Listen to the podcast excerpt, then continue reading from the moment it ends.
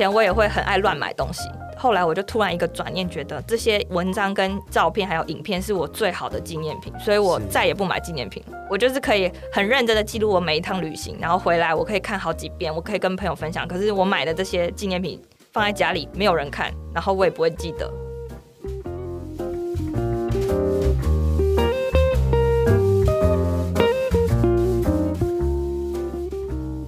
欢迎收听创作者说，我是 Kiss 研究生。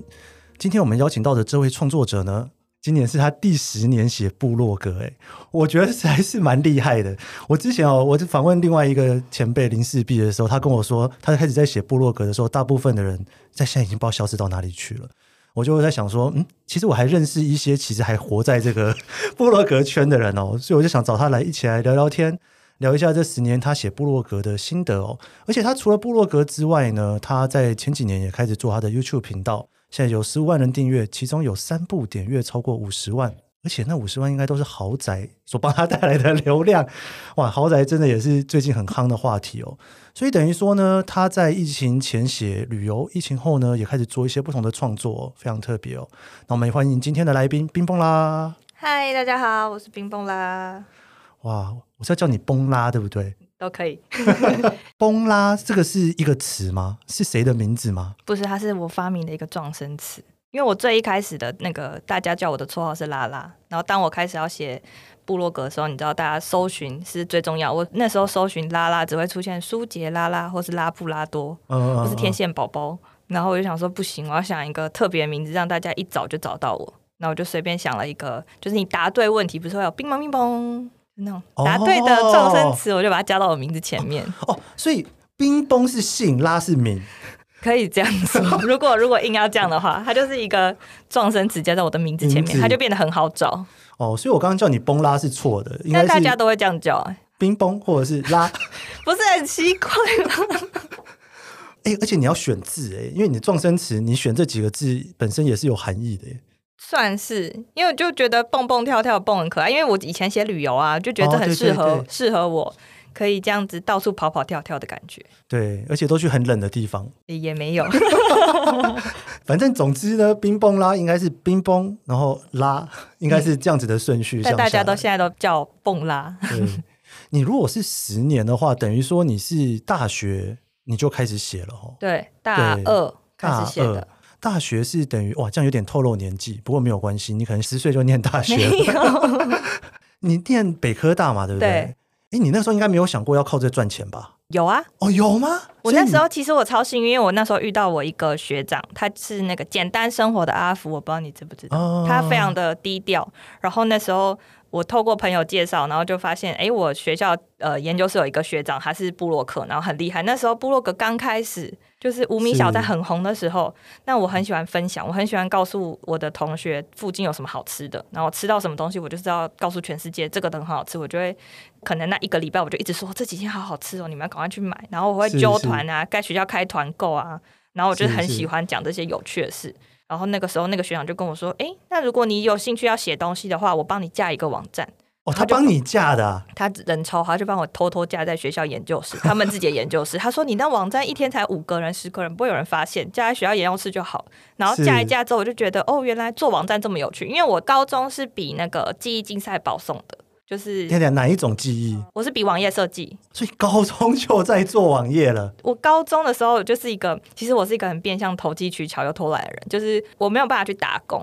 嗯可是我又很需要赚钱，那怎么办？我高中的时候就发现，哎，其实有很多给大学生、高中生的网页设计比赛，或是海报比赛，任何跟电脑有关的东西。嗯、我在高中的时候，因为我读资料处理科嘛，所以那时候可能老师会教你 Photoshop，然后教完 Photoshop，我就发现这也太好玩了吧！我想要把我的照片修很美，所以我高中的时候就疯狂玩学校的 Photoshop，因为学校有教育版。家里电脑没有啊，okay, okay. 我就狂玩，然后就慢慢发现，哎，我可以去比记忆竞赛，可以保送。我要保送的原因，只是因为我不想再读书了，因为我一直以来可能成绩都还不错，然后我就觉得天哪，这有可能是我人生中最后一个大考。如果我可以不读书，我就可以上大学，不是很爽吗？没有啊，可以上大学之后还是得念书啊。没有，我不想要去经历那个高三一年，懂，很痛苦。你知道国三已经很崩溃，嗯、我高三还要再一次，然后我想说。被我发现了可以这样，然后我中间又比了很多学校的比赛，你知道参加很多高中生这种比赛奖金超高，对高中生来说，有时候奖金可能是五千一万，是是，你根本不用打工，你就是电脑弄一弄，然后很容易得奖，因为很少人参加。是是是。然后我就去参加学校的甄选，然后我就选上了选手去比赛。呃，就是比赛有得名嘛，所以我就保送学校。然后我就发现，哇，原来我可以靠这个，然后就可以读到大学，这是一个很神奇的事情。对那时候我来说，所以我算是入门很早的。嗯，嗯。那也因为我参加这样的比赛，所以我到一直到大学的时候，对这些东西都超有兴趣。OK。所以我那时候学长跟我说：“哦，那你要不要架个网站？”我也觉得，哦，好像可以。然后我就开始，他帮我用 WordPress 架网站，我也觉得很好玩。我就开始去换版型，然后自己研究语法，用一大堆东西，所以。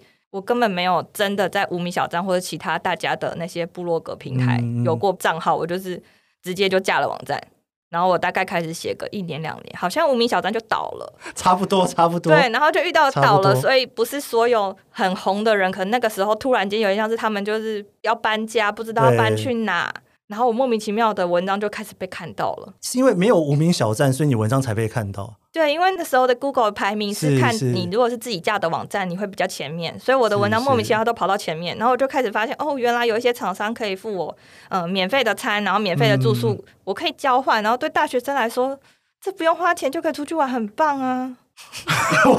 我我我，你知道我刚刚已经停在那个地方，你知道我脑中在想什么？想说各位同学仔细听着，我们第一次找到一个创作者过来说，我创作的目的是为了不要念书。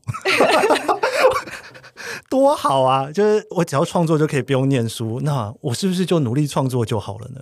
哎、欸，可是我很特别、欸，对啊，因为你刚刚不是有说到你的受众其实很多是学生，其实我觉得现现阶段的学生真的跟以前不一样，我真的很庆幸我那个时候、嗯、我的成绩。其实是可以上普通高中的后面，但是我选了高职。然后那个时候，如果选高职，大家都觉得完了，你的未来就没希望了。哦，真的吗？我那个时候如果选高职，大家还是会觉得哈，你不能上大学，你要上科技大学。然后高职是一个有夜校，然后很多很乱的地方。嗯嗯嗯嗯。可是我那个时候，我其实现在所有的技能都是我高中的时候开始接触、开始学习。我比别人快很多，所以我才能在大学的时候对这些了若指掌，然后很快的就走入刚好跨领域的这个产业。所以你等于说你在大学的时候你就开始在写部落格，然后你就开始觉得说可以赚到钱，因为大学的时候你就开始赚了嘛。也就是说这件事情就一直跟着你了，你也没有去找其他的工作啦，或者是其他的尝试。有啊，我去相机店打工，我在我们学校外面有一间成功摄影，大家应该都知道，专门卖二手相机的。然后因为我非常喜欢拍照，所以我就想说，呃，那我去二手相机店单眼的相机，我可以学。怎么样操作各种相机，然后可以得到很多知识。结果因为我真的太不会跟别人应对，跟太不会去外面工作，我大概去，然后每天都被骂，就是什么都做错。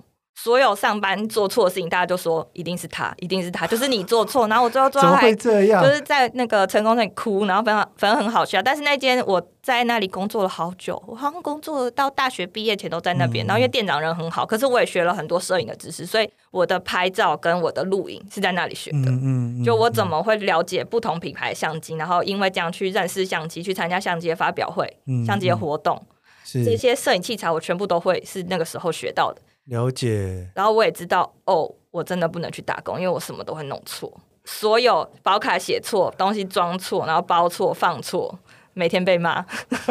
可是你写对啊，你写部落格就是有没有错，你对读者负责就好了嘛？对啊，因为那是我自己可以决定我要怎么做。是可是如果是别人要求我要照着一个规范做，我发现我是做不了，我没有办法照着常规做事。然后也因为这样，我发现哦。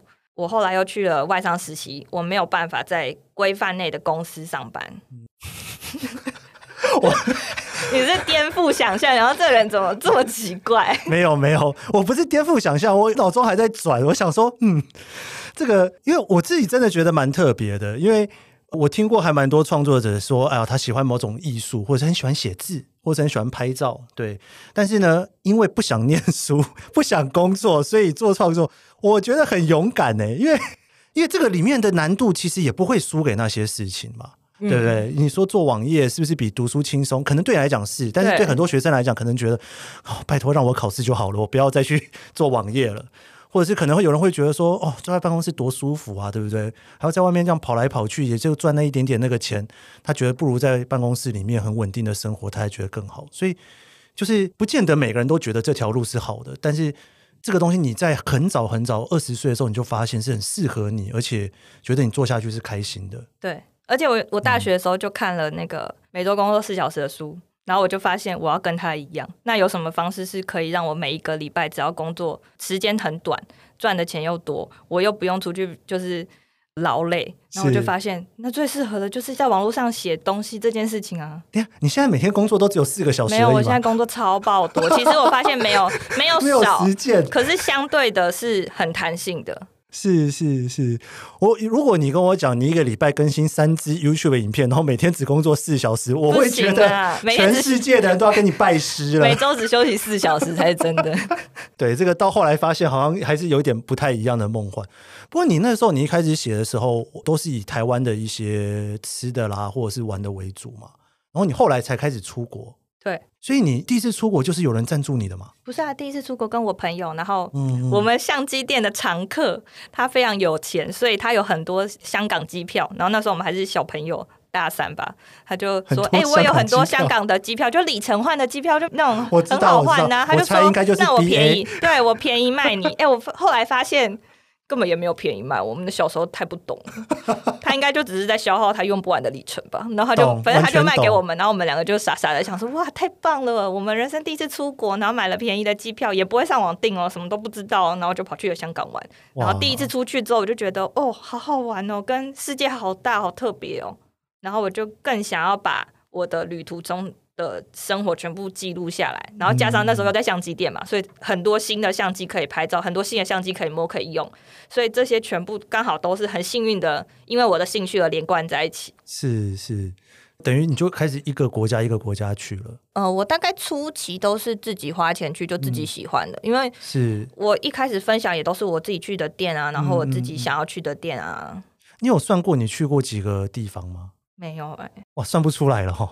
其实也没有到特别多，其实我都是一样的地方一直去。我就是，你知道，我是一个记忆力很差的人，所以其实我要写部落格原因是因为真的假的？我没有看我的 YouTube 影片，没有看我的文章，我会忘记我去过。嗯嗯，所以我很常，我自己到现在其实我很常会去把文章重翻出来，然后才想到哦，我去过这里。然后以前我也会很爱乱买东西，后来我就突然一个转念，觉得这些文章跟照片还有影片是我最好的纪念品，所以我再也不买纪念品。我就是可以很认真的记录我每一趟旅行，然后回来我可以看好几遍，我可以跟朋友分享。可是我买的这些纪念品放在家里没有人看，然后我也不会记得，所以我就更喜欢这个工作。哇，你对这个工作真的是爱意满满的。嗯，我到现在还是很喜欢，所以大家说你会倦怠？我说没有。十年很不容易耶，你中间有碰到什么就是反悔过，或者是觉得说哦，经历了什么事件，觉得说我真的还要做吗？通通都没有。在大四毕业的时候有，可是那个时候的焦虑是来自于你身边的每一个朋友，大家都已经去找工作，然后每一个朋友可能工作都还不错，然后大家都很好的公司，然后你突然间会觉得，那如果五年后我不红了，他们的工作。薪水越来越高怎么办？我现在五年后再重新去找工作，不是从头开始？嗯。然后那时候我遇到了一个现在蛮有名的学长，简少年学长，嗯，他在讲风水跟算命。然后那时候他给我一个很大启发，因为他是我实习的时候提携我的学长，他教了我很多社群跟网络行销的技巧，所以我后期部落格经营会这么的快速。其实有一部分也是他。指点我很多，嗯，可以让我的搜寻更精进的东西。然后他就告诉我说：“你永远都会有那个阶段最适合你的工作。就像你现在觉得你部落格写的很好，可是你去担心五年后你就得去找工作吗？这不一定啊。也许你五年后突然间你超爱煮菜，嗯，你就突然变成了一个厨师，或是你五年后突然间生了小孩，你很喜欢小孩，你变成一个家庭主妇，或甚至你五年后跑去画画，做任何你想要做的事情都可以。可是你现在去担心你的五年。”以后不知道要做什么，然后你现在因为这个，所以你要放弃你的梦想，是很可惜的事情。因为这样，然后我就觉得好，那我差一点点就要去应征工作。可是如果真的去工作，我没有办法兼顾两边，我可能两边都做不好。不是啊，可是你的梦想是每天工作四小时，哎，所以我就很焦虑。我那时候真的是最焦虑的是，我问了好多人，我到底该不该去上班？是是是，店长长，我先问一下，你每天工作四小时这件事情有实践过吗？没有。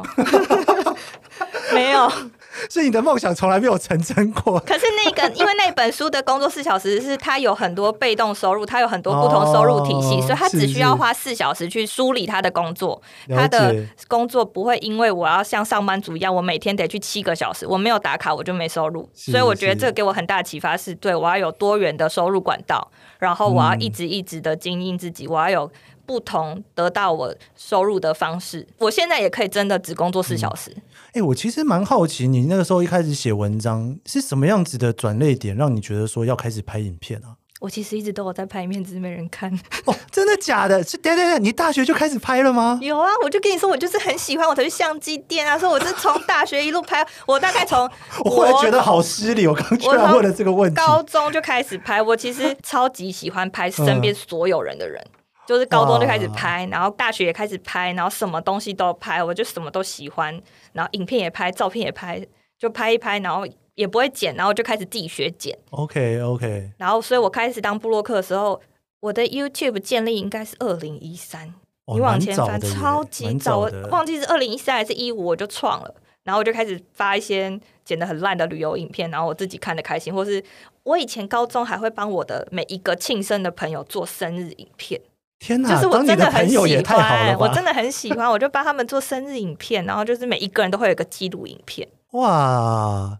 哎、欸，你如果去旅游拍影片的时候，你会不会觉得都没有在玩，都在拍影片呢？不会，因为我你觉得很开心，我蛮会找时间的。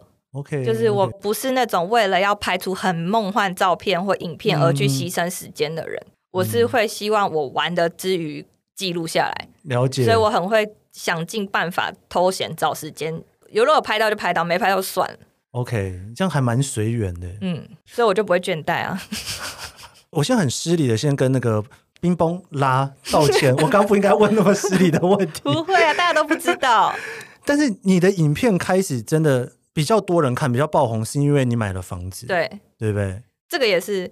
无心插柳，所以很多人生上的事情真的不能照你想的那样。嗯、我长大到现在，我真的突然间觉得，嗯，那个学长那时候讲的话是对的，因为你真的不知道你人生下一步会怎么走，你还没有走你就退缩的话，你未来只会觉得非常后悔。所以我后来有很多比我更年轻的朋友问我，他现在该不该放弃他的梦想的时候，我其实都会很认真的鼓励他。我跟他说，只要你不构成经济问题，你真的很值得去试试看，嗯、因为你很有可能你做了一个月失败你就放弃啦，但至少你做了。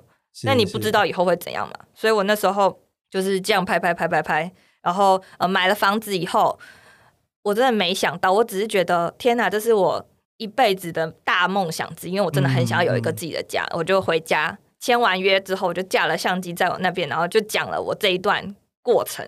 是剪一剪之后，突然间怎么这么多人看？然后我本来想说。大家应该没有这个梦想的，后来发现好多跟我年纪一样，甚至比我更年轻的人，都是对买房子有兴趣的。嗯嗯，嗯我就觉得哇，原来我的这个行为不是很好笑的。我一直觉得这件事情是很可笑、很丢脸，因为我在这之前去看房子的时候，一直被大家取笑。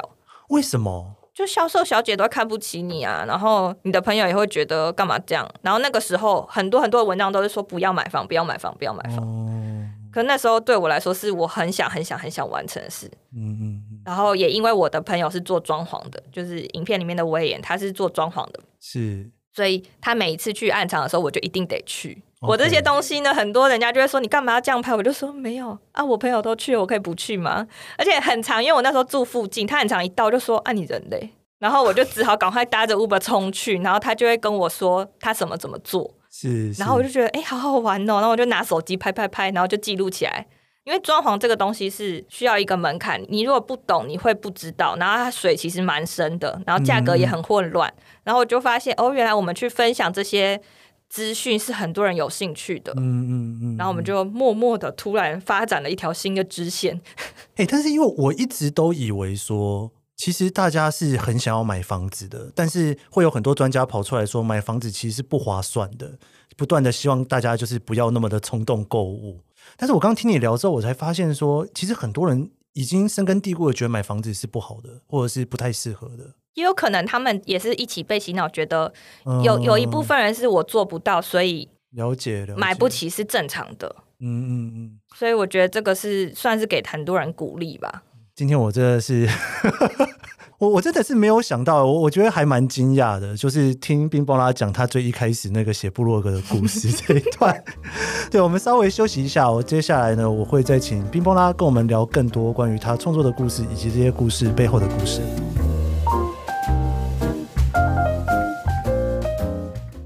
Hello，是 Keith 研究生，你现在在收听的是创作者说，每一集节目我会邀请一位创作者来跟我们聊聊他的创作故事。我们邀请过畅销作家、导演、编剧，也邀请了创作歌手、布洛克、YouTuber、Podcaster 来一起讨论对于创作的想法。你可以在 Apple Podcast、Spotify 收听，也可以追踪研究生脸书专业。我会分享每一集节目录音后的心得，你也可以留言告诉我你的想法。创作者说每周四上线，欢迎你跟我一起探索这些故事背后的创作故事。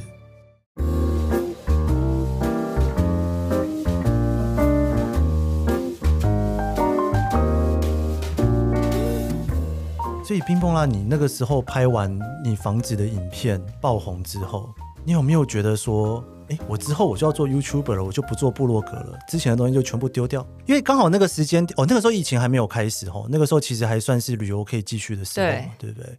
你那时候有想过说要挑一条路走吗？没有，我是一个很。怕自己会把路走死的人，就跟前面一样嘛。哦、因为我我怕我会不会不红了以后我得去上班，所以我是一个需要给自己非常非常多退路的人。也是为什么我现在做这么多事情的原因，嗯、是因为我不想要哪一条路断掉，然后我就没有了我的人生目标，所以我会什么都做，只要我觉得我有兴趣，我就会都做。而且我记得你后来也开始在写理财啊，对，我觉得理财那个部分很有趣诶，因为我印象中你之前有聊过一件事情哦，你在说就是理财是你不想做的事，因为那个你觉得很麻烦，就要去看那些数字很烦很烦，我不如想办法努力多赚一点钱，我就可以买房子，可以干嘛？哎，你最后还是跑回去做理财了。可是我的理财方式还是一样用我的懒人的方式啊，嗯、因为我觉得我因为买房子，然后因为真的开始有钱，其实我觉得理财这件事情是。很相辅相成的。例如说，我以前年轻的时候，你没有那么多的存款，你光想要活下去或是生活就很难了。你怎么理财？你根本没法存钱啊。但当我有慢慢的开始有存钱，然后开始理解理财的重要，然后买了自己的房子，我知道我要怎么样去规划，不然我以后贷款没有缴怎么办？那如果我开始要买房买车，然后我未来会有家庭有小孩，或是我假设真的出意外走了，我的家人怎么办？嗯嗯，嗯，然后就开始担心的事情越来越多了。然后你要了解的事情也越来越多了，可是我还是一样是一个很懒的人，就是我希望我可以不要花这么多时间，那我就开始想东想西的，再看看可以怎么样用最不动脑的方式理财，然后再把它交给我的朋友们。自己讲的都很心虚，不会啊，因为我真的觉得还蛮有趣的地方是，也不能说价值观，应该说你随着。你不断的创作，或者是你的人生阶段的不一样，你有一些想法的改变，嗯，你都很乐于去分享出来。像是你还可以去分享你房子就是装潢完之后，觉得好像有什么地方它不是像你原本想的那样。嗯、对，那可能我想不是每个人都可以有勇气做这件事情，或者是说也不是所有的人都愿意把自己那么多的心路历程，嗯，分享出来的。嗯、但是你很享受之中去分享你心境的变化。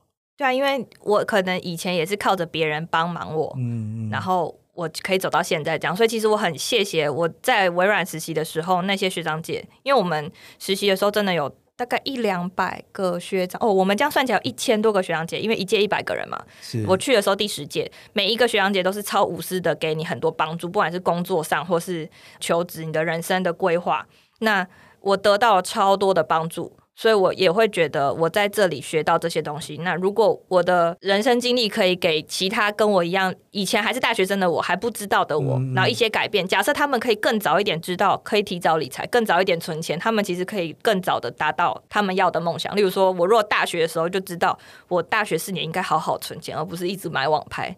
我可能可以在更早三年买房，就我前面钱都花都不花到哪里去啊？哎、欸，可是你已经算是很省的。我刚刚在那个录节目之前呢，我在跟冰崩拉聊天的时候，他跟我讲了一个故事，我觉得很有趣。他说他之前在还没有买房子之前，是曾经有一段时间是没有租房子的。嗯，我都住 B N B，而且你知道我 A B N B 是用那个写部落格的好友基金住的。呀，什么意思？什么意思？就是我就很会找这些啊，就那个联盟行销，不是假设你很多东西是住宿会有分润嘛，是然后行程也可以有分润嘛。然后我从以前的时候我就发现，最早是因为你知道学生时期出去订饭店都很贵，然后我就发现了 Airbnb 刚进台湾的时候，如果你分享你的折扣码给你的朋友，你就可以得到五百块或一千块的住宿金，可以订饭店。是，所以我就为了此出国我都订 B&B，我就很早就用 Airbnb，就是因为我发现。这样我就用那些住宿金去交换，其实我们住的一个晚上才住一千多块，我很容易就可以用那个折抵，然后就开始写文章，然后跟大家分享，然后后来 Airbnb 台湾也越多越好，所以就越来越多人用我的折扣码，所以我大概累积了一个账号五千美金，我大概累积了三到四个账号，都是累积满哦，然后所以我就有很多住宿金，然后我就突然间想说，嗯，那我不要租房子，如果我出国的时候都是工作，所以有可能常常会支付我的食宿。那我出国那个礼拜我就不用花钱，然后我回台湾的时候，要么就回我家，就我家在台中，我要么就回台中的家，嗯、要么我就在台北租个 B N B 住个三四天，嗯嗯，嗯，然后我又要下一趟出去了，是，那我不就超省的吗？我今天 我忽然觉得我要忽然停下来很没有礼貌，但是我刚刚是真的就是待在那里，真的想说哇，而且我可以一直换不同房子住，然后我也因为这样换换换的时候，我住了好多不同的。房子，你连在台湾都是嘛，对不对？对啊，因为我就是那个时候已经是我要真的想买房，我要开始很认真存钱。然后我，你看我住不同的 B&B，我又可以知道不同的社区长怎样，然后不同的格局是怎么样，所以我就更可以筛选住我要的。因为我住过太多太烂的，真的很厉害。因为等于说你在思考你的生活的时候，你已经很清楚的知道什么是你一定要花钱的，嗯，什么事情其实你是可以省下那笔钱的。嗯，就是你把你的生活的 CP 值发挥到淋漓尽致，哎，而且因为我无法克制想要乱花钱的冲动，我觉得女生都应该很多人都这样吧。我其实到现在还是很容易很不小心想乱花钱，所以所以你也是会花很多钱去买包包跟鞋子吗？我中间有一段时间迷失会啊，因为我的工作有一部分也是要需要分享很多精品，哦，然后你一直看一直看一直看，你看了大家这样子穿搭，然后你写了这样的文章，你就会觉得真的好好看，我好想买。然后我有一段时间就真的买很多。然后买一买之后，我又突然间觉得不行，我这样买太多，这对我来说是 CP 值不高的投资。因为反正我要花任何钱，如果他可以帮我赚钱，我就可以花这笔钱。假设我今天买了这个包包，他可以帮我拍片，那我就可以。买这个包包，如果买这个东西它是没有任何价值的话，我就不会花这个钱。它可以提升你整个质感跟形象，在影片或拍照当中。就是我要我花的这一笔钱买的这件衣服是有价值的。我也是后来就发现我真的买太多东西，然后我就某一天突然想说，如果我都穿一样的衣服拍影片会怎样？就是我一直都觉得我要穿不同的衣服出国拍照，照片才不会一样，这是我对我工作的负责。然后我就某一阵子我就都穿某几件衣服。没有一个人发现你怎么都穿一样衣服，我就想说哦，所以那是我想买衣服的借口。的确是，哎，一方，你有发现我这一整季都穿同样的衣服在访谈吗？我有看到，我觉得有。我这一季的戏服就是这一件了，不换了。所以我就因为这样，然后我一年没有买网拍了。就是我的上一次，我去年跟了一堆理财的 YouTuber 拍了一个影片，是开信用卡账单，然后我就被好多网友在底下说。其他的 YouTuber 的信用卡很多都是公司支出，上课、嗯、你都是买网拍，你不觉得你花太多钱在做这件事？然后我就被大家骂了吧。可是我就突然间觉得，对耶，为什么他们的钱都花在投资自己身上，我的钱就花在这么肤浅的包包、衣服、鞋子？我还说这是我的工作，然后也没有人在意我到底穿什么衣服。等等等，我有一个问题，我我现在脑中忽然有一个洞在那里，一定要问出来。嗯，你买了那么多包包、鞋子，但是你没有租房子，那你这些东西放在哪里？没有，那时候我已经买房子啦。哦，你买房子之后才开始的。我反而不租房子那一阵子买超少，因为我没有地方放，我就只有一个行李箱。Okay, okay. 那时候是我最省的时候。所以你的问题就是你房子买太大、太空，不是，你只要有地方，你就很想放。对，就是很多人都这样吧，就是你你就算小套房，你还是会堆满啊。就是只要有一个落脚处，你就会无限的把东西放满。可是我看你的影片，你房子还是很大哎、欸，那个可能可以再买十年呢、欸。不行，我前一阵子又把所有东西都清空了，而且我、哦真的哦、我也把我一大部分的包包全都卖掉，就是我觉得我不会再用.我觉得它不保值的。然后我的衣服也全拿去 H&M 回收。嗯嗯嗯。然后我就是想要让我的东西就是。越少越好，我也不要到很精简。可是我就觉得，我现在新的想法是，如果这个东西不能陪我二十年，我就不会买这个东西。所以我可以买香奈儿的包包，我可以买爱马仕的包包，因为我知道它很保值。可是我不会再去买快时尚的东西，或是其他我觉得不保值的品牌。这是我最最新的消费方式，就是真的一直在改变，一直在改变，所以我就一直跟着我的网友说：“对不起，我最近价值观又变了。”所以我觉得我应该至少我没有乱买了。你的粉丝应该很习惯了哦，好像是哎，可是我觉得很棒啊，因为他们有时候也会跟我说我也变了，然后有很多人会私下跟我聊天，他们也会给我很多启发，因为。可能我的方式真的就是跟别人不一样，就很奇怪。而且我也真的很喜欢买东西，嗯、真的是改不掉，所以我才会说我一直开源的原因，是因为我真的节不了流。哎，我不想要这么辛苦工作，还要让自己过以前那么命苦的生活。哇，不过这也是一个阶段一个阶段啊，就像你讲的，对啊，可能你包买到某种程度，已经收集到一百个，就觉得不用再继续了之类的，应该也会有这样这样的心境吧。我还没有到，没有到是是，蛮想到的。你说买一百个爱马仕，我来试试看。各位那个观众，以上言论不代表本台立场。哎、欸，我一百个爱马仕太厉害了吧？哎、欸，不是，我真的有发现，精品包包你买对，就跟男生买手表一样，嗯、你买对的东西是非常保值的。是是。那其他东西你就没必要买啦。可是你舍不得卖掉啊？还是你会卖啊？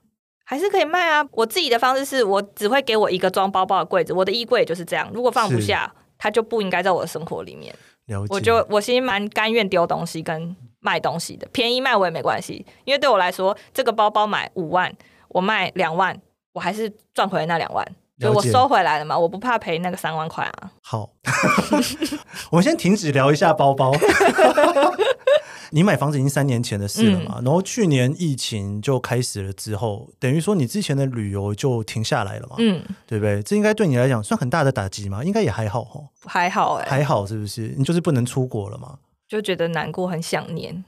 可是我这段时间，我台湾也完全没去，几乎没去。就是，嗯、呃，中间疫情台湾比较好的时候，有出去玩，然后去露营。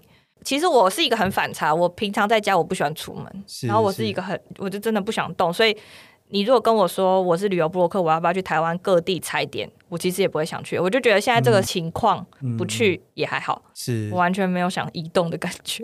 不过因为你后来开始拍影片之后，我发现你影片一个礼拜可以上到三部，诶，这个其实是非常非常，也不能说很多啦，但是真的也不少了。嗯，对，很所谓的很多可能是有一些比较疯狂，一天要更新两次的。嗯，那个我真的觉得有点太疯狂，一个礼拜三集其实也算是蛮密集的在发片的。嗯。所以你现在等于说你的整个规划就全部移到这个地方来了吗？没有啊，我的部落格跟我其他的平台还是有在经营啊。是，就只是不旅游而已嘛。对啊，嗯、我还是可以写理财的东西，还是可以写其他心灵成长啊，我的生活分享啊。嗯、你的灵感都不会断掉哦？好像没有，因为我不是特别为了什么主题去做，嗯、我真的很像是消费我身边的朋友哎，因为我身边太多有趣的人了。例如说，我可能像我我说的那个、啊、少年学长，他在讲算命，我就想到我也会说，哎，那我们好像可以拍一个，我对任何我有兴趣的东西，我都很想分享。像我就会问他说，那今年我要放什么东西，哪边招财？然后我就想说，那既然这样，我们来拍一集。然后像我之前买车，我会问他我要买什么车牌比较好。然后突然间觉得，哎，还是我们来拍一个什么车牌是帮助你事业的车牌。然后像我最近，我突然很想要买，女生不是会买饰品嘛？然后你平常会买一些快时尚，很容易氧化。然后我就突然想一想，觉得如果我都要买一两万块的名牌耳环，那我朋友在做珠宝鉴定，我说有没有真正的钻石的或者是珍珠的质感很好的？他就跟我分享了好多，差不多一万块多就可以买到真的珍珠，然后品质很好日本的耳环。我就跟他说，我想要拍这个。一定有很多女生也很想知道，然后因为他是一个很有品味的男生，他就会跟我聊很多男生可以买的皮带啊、手表啊、皮夹。然后因为他做精品的鉴定，所以他看过很多各大精品，他知道什么品牌的皮质最好。然后假设什么的皮带很超值，品牌好，质感又好，我就说：哎、那你好，值得跟我拍一个，就是。以后女生送男生礼物，不要再送那几个无聊的牌子了。你有好多可以选，哦、这也是一个大家会有兴趣，所以我就好多东西是从我身边朋友挖来的。我发现啊，我这半个多小时跟你聊下来之后啊，我觉得你的创作的驱动大概有两块，一块就是花了钱不拍影片不分享太可惜，对。另外一块就是，哦，我在这边省到了钱，我一定要告诉大家，对。你的整个动力都是钱呢，就是省钱的部分，赚钱啊。对，省钱的部分不分享难受，对，花了钱不分享更难受。对的，我我觉得我之后可能会看到你买就是更贵的房子的分享，嗯、或者是什么买游艇之类的。不知道，很有趣诶。我我之前有听朋友聊到说，就是很多的创作者，他们很喜欢去分享生活里面每一个花钱的环节，这样子。对，但是我刚刚这样听你讲下来，其实我不知道哪一个是先的。你是会觉得说，我既然花了钱了，我要给这一个买的这一个东西。有一个更好的回馈，他的回馈可能是说我把它转换成流量啦，或是转换成分享给别人的知识啦，还是说你很想要去分享这些东西，所以你不断的去找还有什么东西可以分享的？哪一个比较接近你的心境？就是一样，第一个，因为我不想要花的这笔钱，嗯、如果它没有价值，它没有让我很开心，或是它没有得到什么一些在我身上的一些反馈，我就觉得其实这笔钱是我不需要花的。嗯、我。在说这个东西能不能陪我三十年前的想法，是我买的每一个东西，它都必须要有一个价值。然后你买了之后跟人家分享之后，那个又是另外一个快乐，对，一个很大的成就。你有开箱过你所有包包全部这样子摆成一列，然后这样一个一个介绍每一个？有啊，我可是我的那一集是跟大家说我要把它们卖掉。因为我的东西其实不是，我不是那种像精品包包那种每一个精品都收藏的。我真的是刚好打折，然后看到这个，哎，觉得很适合我，现在我就买。所以我会有便宜的，也会有贵的。所以我那一次只是觉得我的柜子装不下，嗯、那我不该再这样买了。嗯，我只想要买可以陪我长久的包包，所以我把有一些其实真的蛮贵，然后我那时候买完也很喜欢，可是现在可能我不适合我，我用不到了，嗯、我干脆就把它全部出清卖掉。所以你这些影片，不管是介绍自己买的东西，或者是旅游，你全部都是自己拍、自己剪，然后写文章也都自己写。我现在有剪辑的团队，哦、有一个嗯很好的剪辑师帮我剪，但是拍摄都是我自己拍，大部分。了解了解。然后你出国的时候，有的时候也会有一些业配啦，或者是一些商业合作。嗯、那现在的话也是嘛？现在也是。你现在等于基本上就是说，你可以自己让这一个自媒体里面本身商业模式也在里面啦，你喜欢的东西也在里面啦。想要创作的资料也在里面，嗯、这个已经是你在大学的那个时候所想要的美好生活吗？应该这样讲吗？应该其实从大学做到现在，我做的事情都是一样，只是它一直在累积，嗯、然后市场一直在转变。而且我觉得我们这个世代的其实蛮辛苦的。你看，我大学的时候刚开始做部落格，我才做没几年，嗯嗯嗯，YouTube 影片就出来了。是正常的人，像我们的爸爸妈妈那个年代，大家都是十年、二十年一个轮回，所以他们现在遇到网络时代，他们没办法应付是正常的，因为他已经过了这么久的时候。他连到现在他都不需要去转换网络，他也没有关系。传统的产业还是可以，嗯、可是我们不行。我的部落格写不到五年，YouTube 就出来，YouTube 写不到三年，Podcast 都出来，我就一直在追赶着这些非常非常快速的东西。然后你永远不知道下一个会重新出现是什么。所以我觉得，你看，光我这十年，我已经历经了三个大的平台的转变了。你有很享受这些追赶的过程吗？我觉得很有趣，很有趣，就是一直有新的东西，哇，好好玩！我不知道你们有没有研究人类图，我后来才发现我的个性是这样，我，我是反应者，全部空白的，所以他们就说我就像一个海绵，就是我很容易受大家影响，然后也可能因为这样，所以我很可以接受所有东西。假设我今天跟你聊天，嗯嗯，你的东西就会全部吸收在我身上，我可能这一个礼拜内我都觉得从你身上吸收到的东西是最棒的，所以我要告诉全部的人。我从你身上吸到的东西，然后过几天我又从别人身上吸到一个东西，我又觉得太棒了，我要学习它，所以我很可以收所有人身上的各种不同东西，只是有可能我会收到一些烂的啦。所以我年轻的时候很容易这样乱吸乱吸乱吸，我会很错乱，然后我会这个玩一下，那个玩一下，这个玩一下。可是我觉得这个个性我是很可以去在现在这个产业里面游走的。OK。但是你有碰到过说，就是听很多不同的想法意见，然后你会发现很混乱，不知道到底要选哪一个好。我就是现在这边吸一吸，我觉得很棒，我就去告诉 B 说：“哎、我觉得这很棒。”然后 B 就会跟我说：“没有，我觉得我才好。”然后他就把他他的给我，然后我又把它换到我身体里，我再去跟 C 说：“我觉得 B 说的很棒。”然后 C 就会说：“我觉得我的也很好。”然后我就这样到处吸吸吸吸，所以我就他们就说：“如果我人生的路有走对，我就是吸取大家的精华。”我比较不会有自我的意识，所以我不会觉得我人生一定要这样，嗯、我也不会很主观，我也不会很坚持我要这么做。可如果我走偏.我学坏，我就是可以学很坏，因为我都觉得那些坏都是好的啊。哦，就是我会觉得那些事情，那些不对都是对的，在我的人生中，只要你是丢给我的东西，我都可以接受，因为我没有，有点像是我没有一个我的自己。你有想要去找自己吗？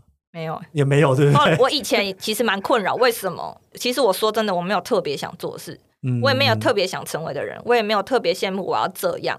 然后看了人类图才发现，哦，没关系，我就是空空的，反正我就是空白的。那我现在身边的人做什么，我就很想做这件事。所以我现在身边人在做装潢，我也觉得装潢好好玩。嗯、很有可能过一阵子，大家开始看车，我也会觉得车子好好玩。我还蛮期待下一个你又会觉得好玩的东西是什么？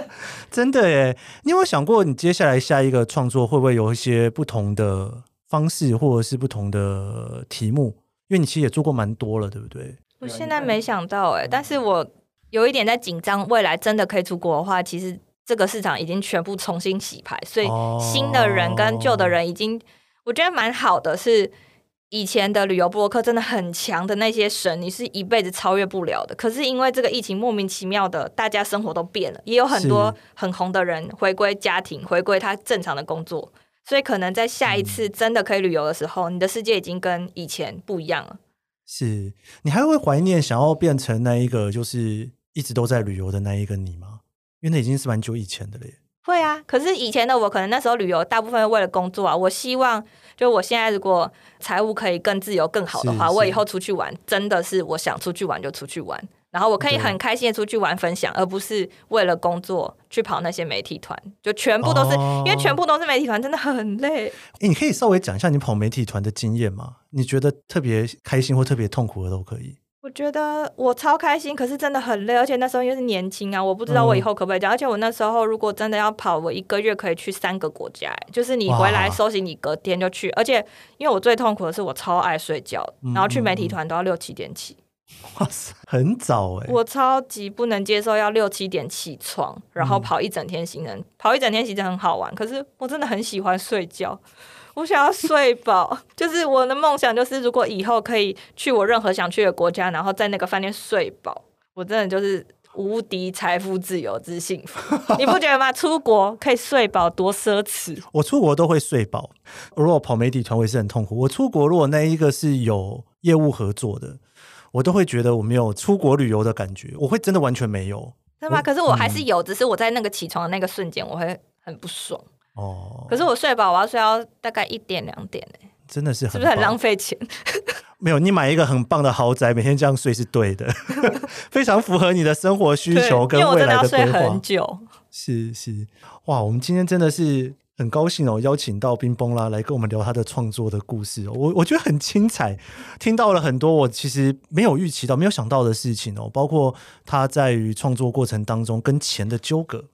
这个我访问那么多集，我第一次碰到有人跟我们分享那个钱的纠葛这么重的哦。那个、真的吗？对啊，我觉得 这不是很重要，不然你工作要做什么？没有，应该是说，我觉得你的动力特别强。嗯，然后我觉得这个也是一个可能很多人都有这样想，但是没有说出来的事情。我觉得应该是因为像有些人他的创作可能就是很爱画画啦，或者什么的。但是你分享到说啊，你不是很喜欢很正规的读书，嗯、所以你靠创作，或者是你不想要去那种朝九晚五的生活。嗯然后我觉得更精彩的事情是省钱要告诉大家，花钱一定也要告诉大家的那种心情，我觉得是非常开心的。嗯，而且我觉得我我会愿意跟大家分享，然后也这么坦诚，原因是因为我以前都觉得告诉大家我很省，例如说我想要省钱，我想要赚钱，好像很丢脸，很不好意思。可是我也是看了忘记哪本书，他说你要很诚实去告诉大家，你就是喜欢钱，因为你要喜欢它，你才可以拥有它。那我。自己走过来了，我发现这条路是可行的。就算我很懒惰，就算我不想读书，就算我想要投机取巧，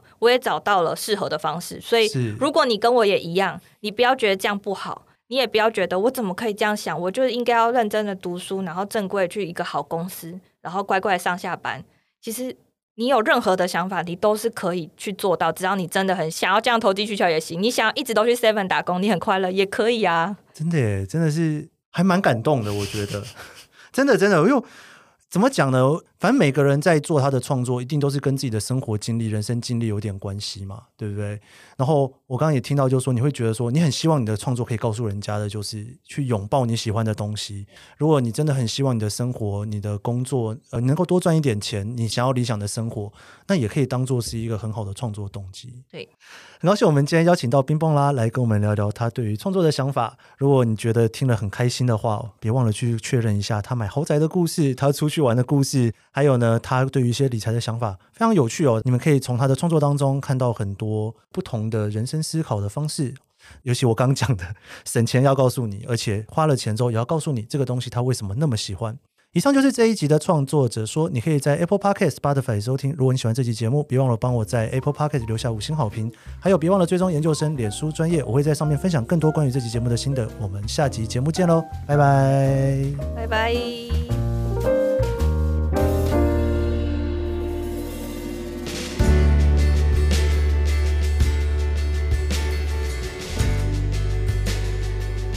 我不太记得第一次看冰崩拉的文章是什么时候，不过我想少说应该也有十年了吧。在早期还没有太多人在写部落格文章的时候，搜寻文章就偶尔会出现。所以在这几年看到他从 YouTube 再度窜红的时候，一度让我想着：哇，这是之前在写部落格的那个冰崩拉吗？领域跨的也太多太大了吧。今天跟冰崩拉聊天，听他聊起一开始写作时的投入，以及那种想要试试看用不同于其他人的方式赚钱的心情，让我相当的钦佩。打从一开始就思考自己的商业模式，慢慢的规划，逐步的扩展。十几年过去了，他也一路思考自己的理财观念，解释自己过去拍的影片、文章，反思自己的人生观和内容制作的方向，让我深深感受到冰崩拉是个目标明确又让自己随时保持弹性，一步步朝着自己的梦想前进的创作者。祝福他未来也有更多更好的作品可以带给大家。谢谢你收听这一集的创作者说，我是 Keith 研究生，我们下集节目见。